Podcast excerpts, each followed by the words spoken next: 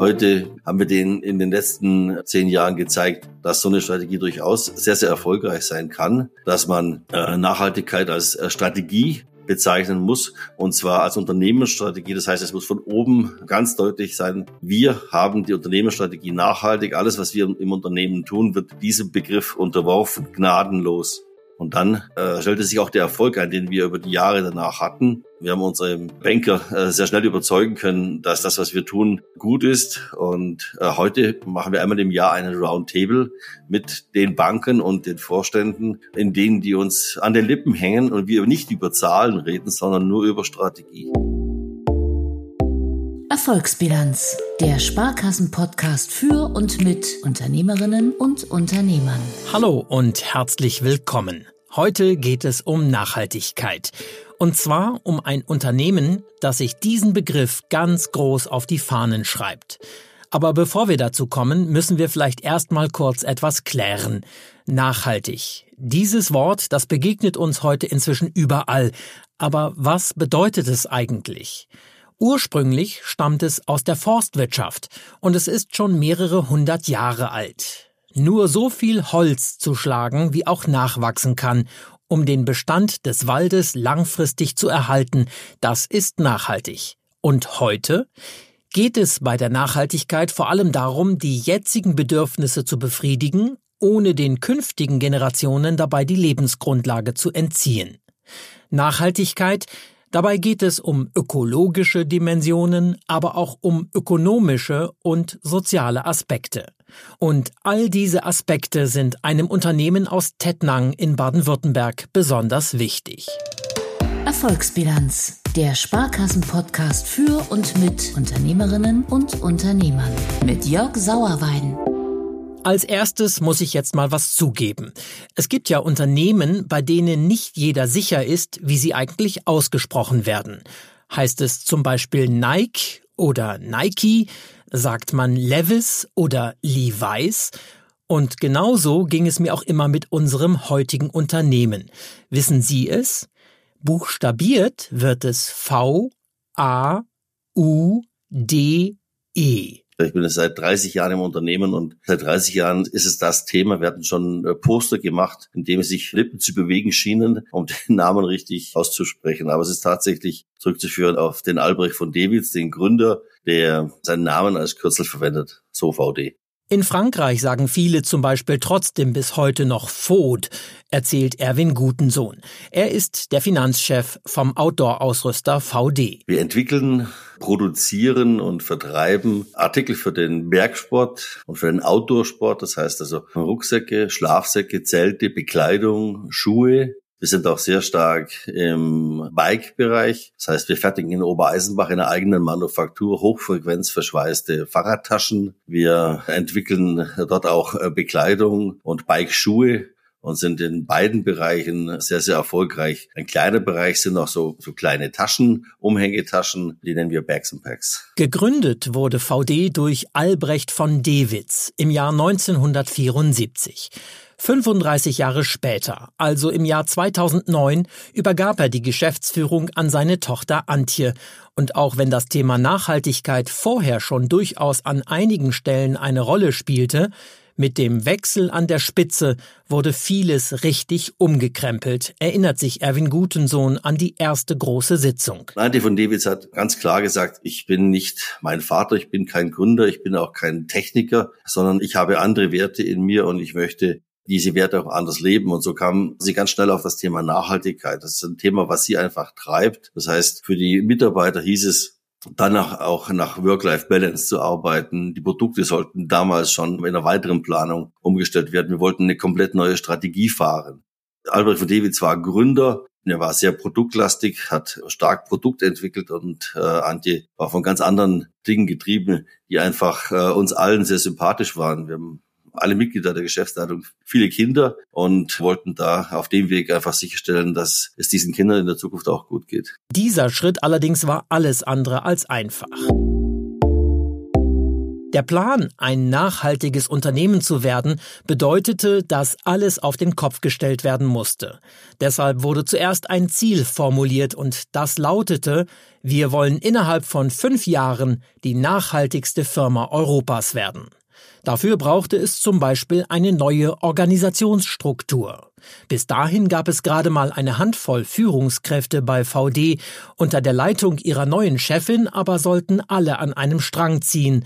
Es brauchte neue Strukturen. Das heißt, wir haben die folgenden fünf Jahre ca. 40 Führungskräfte ausgebildet und allen Führungskräften auch beigebracht, wie in einem Vertrauensverhältnis geführt werden soll, was die Nachhaltigkeitsstrategie auch produktseitig bedeutet, was die Nachhaltigkeitsstrategie auch kostenseitig bedeutet und haben auf dem Weg versucht, alle Mitarbeiter mitzunehmen. Die Transformation zu mehr Nachhaltigkeit bedeutete aber nicht nur intern einen langwierigen Prozess. Auch mit Produzenten und Zulieferern musste die neue Strategie besprochen werden und natürlich auch mit den Banken. Das sei nicht ganz einfach gewesen, erzählt Gutensohn, wenn er an die ersten Schritte auf diesem langen Weg zurückdenkt. Äh, wir hatten gerade am Anfang nach dieser Sitzung einen Termin mit den Banken und das war damals sehr prägend. Zu dem Zeitpunkt hatte keiner der Banken einen Nachhaltigkeitsbericht. Und als wir denen erzählt haben, dass unser Schwerpunkt Nachhaltigkeit sein wird, kam Originalton einer der Banken, damit kannst du kein Geld verdienen.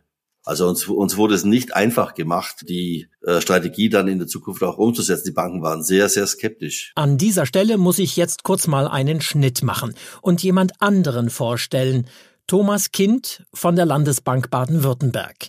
Er ist zertifizierter Unternehmensberater für nachhaltige Finanzen und hat damals auch schon VD betreut.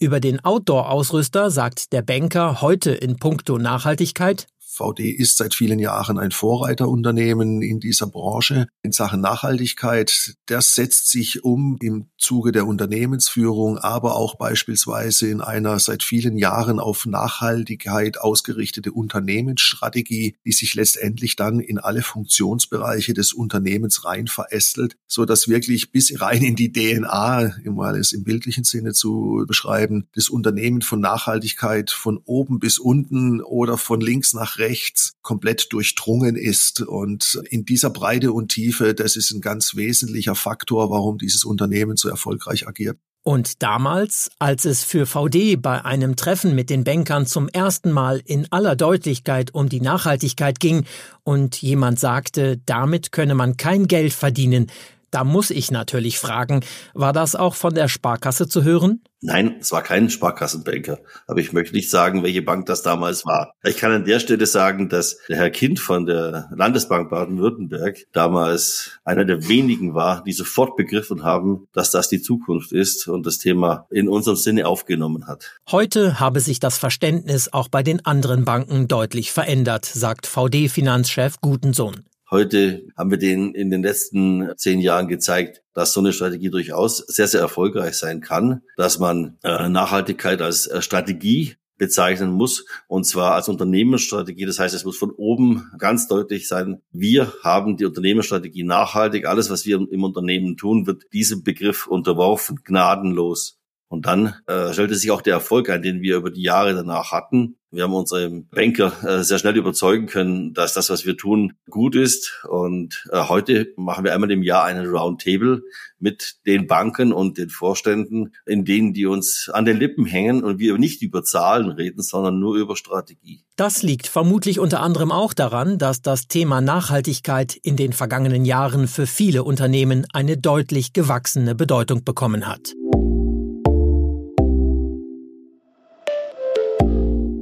So erlebt es zum Beispiel auch Thomas Kind als Unternehmensberater für nachhaltige Finanzen. Zwar hätten sich noch nicht so viele Firmen den Begriff als zentrale Leitlinie vorgegeben, Dennoch sind sie auf einem nachhaltigen Transformationsweg oder vielleicht schon letztendlich auch an einem Transformationsziel angekommen. Die Automobilindustrie spricht vielleicht weniger über Nachhaltigkeit, aber sie spricht eben über Themen wie Elektrifizierung, Veränderung von Mobilitätskonzepten. Dahinter steckt natürlich letztendlich auch als Antrieb das Thema Klima und Klimawandel. Aber da finden Sie jetzt nicht so prominent diesen Begriff der Nachhaltigkeit, aber im Kern geht's eben darum. Bei anderen Unternehmen, da steht das Thema Nachhaltigkeit tatsächlich auf dem Etikett drauf. Darum geht's dann auch in der Äußerung. Generell sei es zwar schwer zu verallgemeinern, bei welchen Unternehmen sich nachhaltiges Handeln als Ziel schon besonders durchgesetzt habe, sagt Kind, aber er sieht durchaus eine klare Tendenz. Natürlich mit den berühmten Ausnahmen von der Regel, was dann zum Beispiel auch für VD gilt die weit überwiegende Zahl der kapitalmarktorientierten Unternehmen, die beispielsweise an der Börse sind oder die Anleihen aufnehmen, sind schon seit vielen Jahren sehr stark auf dem Weg der Nachhaltigkeit aus unterschiedlichen Gründen. Der Mittelstand ist in diesem Thema eher, sag ich mal, noch in der Entwicklung etwas nachgelagert.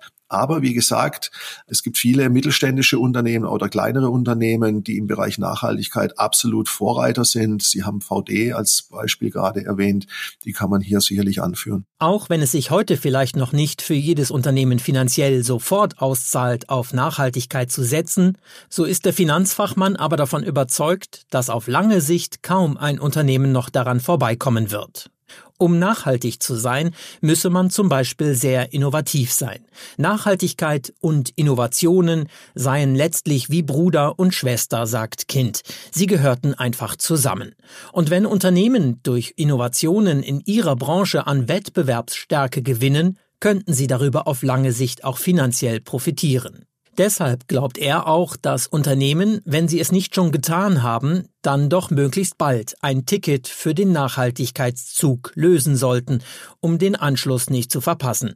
Denn dieser Zug, der sei nicht etwa gerade erst angefahren. Also ich gehe sogar so weit zu sagen, dass dieser Zug der Nachhaltigkeit schon eine, verglichen mit den Vorjahren, enorme Geschwindigkeit aufgenommen hat aus ganz verschiedenen Gründen. Ich kann heute Unternehmen eigentlich nur noch sagen, schaut, dass ihr möglichst schnell auf diesen Zug aufspringt, wenn ihr es nicht schon getan habt. Denn dieser Zug wird eine rasante Geschwindigkeit äh, haben und weiter zunehmen. Also hier ist wirklich absolute Dringlichkeit geboten. Auch wenn man bei VD erlebt hat, dass sich dieser Schritt lohnt, einfach ist er nicht. Es braucht Zeit und Geld, sagt Erwin Gutensohn wenn wir beginnen, Strom einfach auf Ökostrom oder Ökogas umzustellen, wenn wir alle Materialien, die wir einsetzen, Büromaterial angefangen vom Bleistift, wir schauen jetzt auch, von wem kaufen wir dann den Bleistift. Und wenn wir dann in die Produkte reingehen und sagen, okay, die Produkte, die wir jetzt haben, da muss einfach eine Prüfung drüber. Das kostet alles Geld und zwar viel Geld. Und die Materialien, die wir einsetzen, kosten auch mehr Geld. Einen großen Teil der Produkte lässt VD in Asien produzieren. Um sicherzustellen, dass auch hier wirklich möglichst nachhaltig gearbeitet wird, ist das Unternehmen Mitglied der Fairware Foundation. Das Ziel der unabhängigen Stiftung aus Amsterdam bessere Arbeitsbedingungen in den Textilfabriken. Dabei geht es zum Beispiel um faire Löhne, bezahlte Überstunden und Sozialabgaben. Dann gibt es natürlich auch die Notwendigkeit sicherzustellen, dass die Materialien, die wir verwenden, nachhaltig sind. Das heißt, wir nominieren in Asien Materiallieferanten, schauen uns die Materialien an. Alle Materialien werden in Obereisenbach im hauseigenen Labor untersucht. Alle Materialien werden auf Schadstoffe überprüft. Und diese Materialien müssen dann von den Produzenten, die letztendlich die Bekleidungsteile beispielsweise produzieren, auch eingesetzt werden. Wie aber überzeugt man die Firmen, mit denen man zusammenarbeitet, dass dieser Weg zu mehr Nachhaltigkeit auf einmal eingeschlagen wird?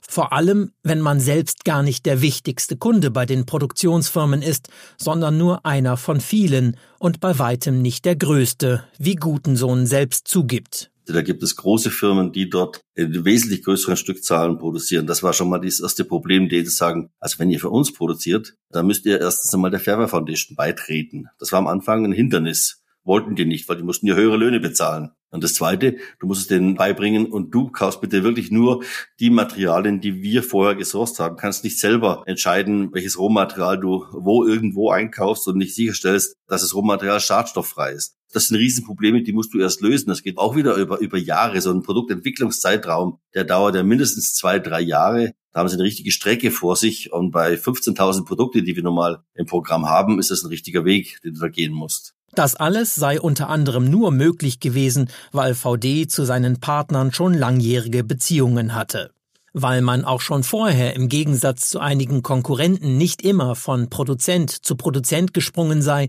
um den möglichst günstigsten Preis zu erzielen, seien die entsprechenden Firmen den Weg dann auch mitgegangen, erinnert sich Gutensohn. Natürlich auch, weil VD erstmal entsprechend dafür bezahlt habe.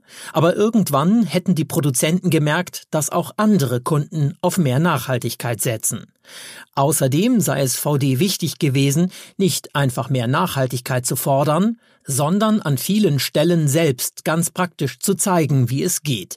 Zum Beispiel, wenn es darum geht, dass bei der Produktion keine Schadstoffe mehr ins Wasser gelangen sollen. Wir beschäftigen in Taiwan einen Chemiker, der geht in die Städte, in denen Material produziert wird und bringt den Leuten dort bei, wie sie Wasser äh, sauber halten können, wenn sie so und so produzieren. Also wir tun da unglaublich viel. Dann die Mitgliedschaften in den NGOs, sei es jetzt Fairware Foundation oder Blue Sign für Produkte. Das kostet alles Geld. Das muss alles irgendwie eingepreist werden.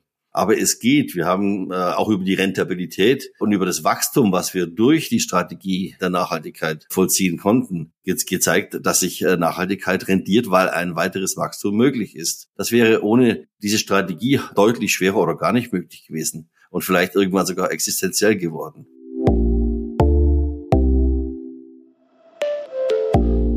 Stattdessen musste das Unternehmen selbst während der Corona-Pandemie keine Einbußen hinnehmen, auch wenn es während des ersten Lockdowns durchaus entsprechende Befürchtungen gab.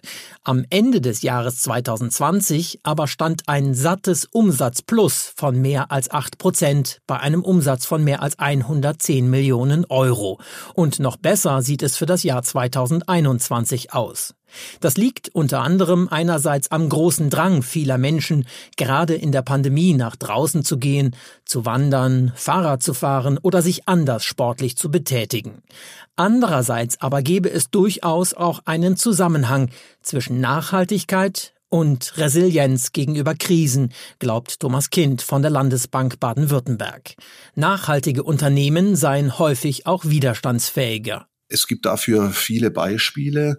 Ich glaube, die wissenschaftliche Aufarbeitung gibt es mittlerweile Studien, die das belegen, aber das ist noch nicht so weit valide, dass man tatsächlich heute schon sagen möchte mit absoluter wissenschaftlicher Sicherheit und Genauigkeit, dass wer nachhaltiger wirtschaftet, auch ökonomisch erfolgreicher und damit automatisch auch widerstandsfähiger in beispielsweise Krisenzeiten ist. Aber wir sehen heute ganz viele Beispiele, auch gerade in der aktuellen Corona-Situation, wo Unternehmen, die sehr nachhaltig agieren, auf langfristige Verbindungen mit ihren Lieferanten hinaus wirken, einfach widerstandsfähiger durch stabilere Lieferketten agieren können.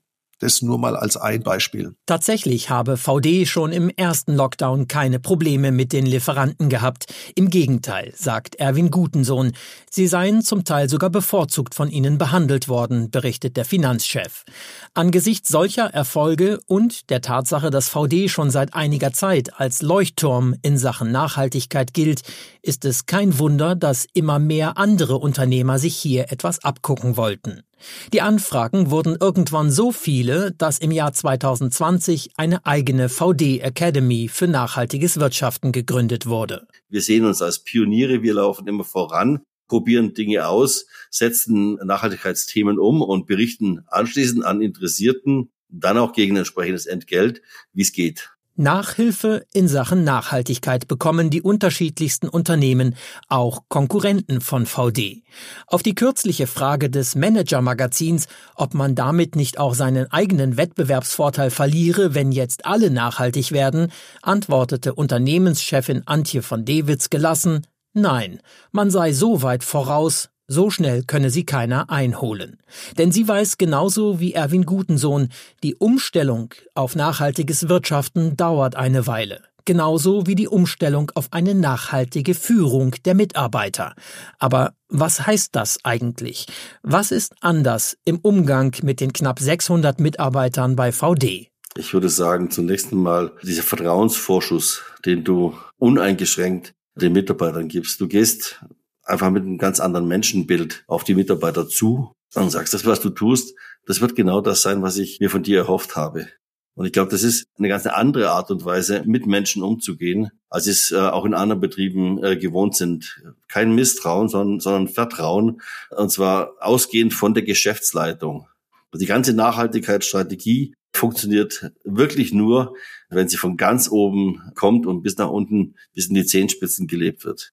Und das spüren die Mitarbeiter in der ganzen Art. Sie würden sie spüren, wenn sie zu uns ins Unternehmen kommen, wie die Menschen auf sie zugehen, wie du am Arbeitsplatz empfangen wirst, wie die Aufgaben, die du gestellt bekommst, wie die behandelt werden, wie die Ergebnisse behandelt werden. All das ist eine ganz breite Vertrauensbasis eingebettet. Es ist leicht, über Nachhaltigkeit zu reden, aber es kann anstrengend sein, diese Nachhaltigkeit zu leben, sagt der Banker Thomas Kind. Es gibt unzählige Punkte, an denen er festmachen kann, dass VD zu einem nachhaltigen Unternehmen geworden ist. Und dabei geht es längst nicht nur um die Produkte des Outdoor-Unternehmens. Das fängt an beispielsweise mit der Vereinbarkeit von Familie und Beruf.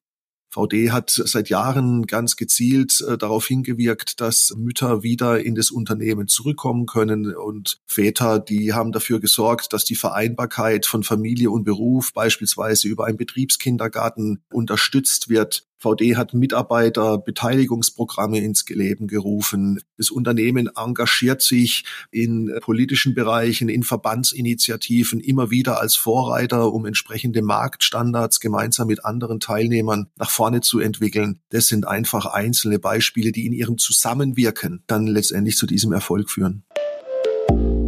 Wenn ein Unternehmen diesen Weg zu mehr Nachhaltigkeit einschlagen will, sollte es zuerst auf Eigentümerebene erst einmal überprüfen, was dieser Begriff für dieses Unternehmen überhaupt bedeuten kann, empfiehlt Kind. Das könne von Branche zu Branche unterschiedlich sein. Man müsse da gar nicht zu kompliziert denken. Für das eine Unternehmen brauche es möglicherweise gar nicht so viel. Ein paar Stellschrauben könnten durchaus ausreichen. Bei anderen könnte es aber auch eine ganze Transformation des Geschäftsmodells bedeuten. Und dabei würde ich natürlich auch Gespräche führen und den Dialog suchen mit verschiedenen Partnern des Unternehmens. Damit meine ich zum Beispiel die Mitarbeiter, dazu meine ich beispielsweise mit den Lieferanten und Kunden, mit den Finanziers. Manchmal aber auch empfiehlt es sich zum Beispiel auch mit einer politischen Seite oder mit Verbänden oder mit NGOs zu sprechen und sich hier ein breites Meinungsbild abzuholen, was ist aus Sicht des Umfeldes des Unternehmens nachhaltig und wesentlich für das Unternehmen. Bei VD hat man diesen Prozess schon lange hinter sich. Das aber heißt nicht, dass man schon am Ende des Weges angekommen ist, betont Erwin Gutensohn. Das Unternehmen ist inzwischen komplett mit allen Produkten klimaneutral. Die weltweiten CO2-Emissionen werden kompensiert. Und denselben Betrag, den VD für diese Kompensation aufwendet, den investiert es auch noch einmal, um die Emissionen Stück für Stück weiter zu reduzieren. Künftig geht es zum Beispiel darum, sich vom Verbrauch von Ressourcen zu entkoppeln indem wir die Produktpalette danach ausrichten, dass keine weiteren Ressourcen von VD-Produkten verbraucht werden. Also es gibt einen Haufen Themen. Also ich denke, dass wir im Rahmen der Pionierarbeit als nachhaltiges Unternehmen noch genau in diesem Bereich weitermachen sollten und werden. Schön, dass Sie bis hier wieder dabei waren. Wenn Sie das Thema Nachhaltigkeit mehr interessiert, dann hören Sie gerne auch mal in unsere letzte Folge rein, wenn Sie das nicht schon getan haben. Da ging es nämlich um grünen Strom. Zum Beispiel um die vielen Schwierigkeiten, mit denen man nicht nur in Deutschland zu tun hat, wenn man einen Windpark errichten will. Ich freue mich, wenn Sie in der nächsten Folge bei einer neuen spannenden Unternehmensgeschichte wieder dabei sind. Bis dahin, machen Sie es gut. Erfolgsbilanz, der Sparkassen-Podcast für und mit Unternehmerinnen und Unternehmern. Mehr Informationen auf sparkasse.de slash podcast.